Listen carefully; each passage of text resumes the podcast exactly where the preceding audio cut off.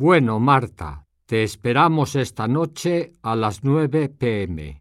Muchas gracias por su amable invitación, pero mi hija está enferma y tengo que quedarme con ella.